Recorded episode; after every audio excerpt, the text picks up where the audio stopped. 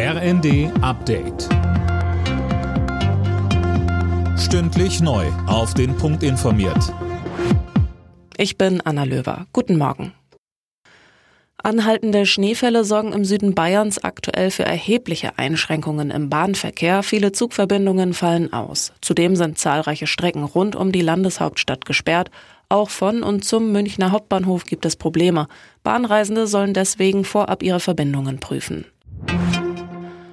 Sauberes Wachstum und zwar schnell. Unter diesem Motto steht der neue Klimaclub, den Kanzler Scholz ins Leben gerufen hat. Bei der Gründungsveranstaltung bei der Weltklimakonferenz in Dubai sagte er. Eines der wichtigen Ziele, die hier unbedingt erreicht werden soll, ist eine erhebliche Ausweitung der Produktion von Strom mit erneuerbaren Energien. In vielen Ländern ist die Nutzung massiv ausgebaut worden. Und insofern gehe ich davon aus, dass hier auch noch mal eine gemeinsame Anstrengung vereinbart wird, das auch noch mit beschleunigtem Tempo weiter voranzutreiben.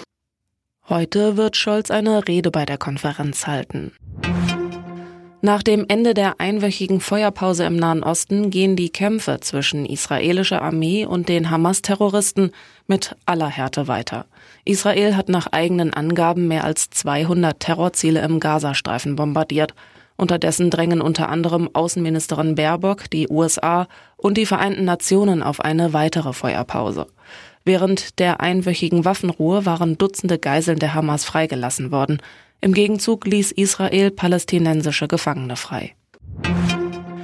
Befreiungsschlag für den ersten FC Köln in der Bundesliga. Die Kölner setzten sich im Freitagsspiel bei Darmstadt mit 1 zu 0 durch und klettern damit vorerst auf Rang 15 der Tabelle. Die deutsche Frauenfußballnationalmannschaft kann weiter auf eine Olympiateilnahme im kommenden Jahr hoffen. Das Team von Interimstrainer Rubesch setzte sich in der Nations League gegen Dänemark mit 3 zu 0 durch. Alle Nachrichten auf rnd.de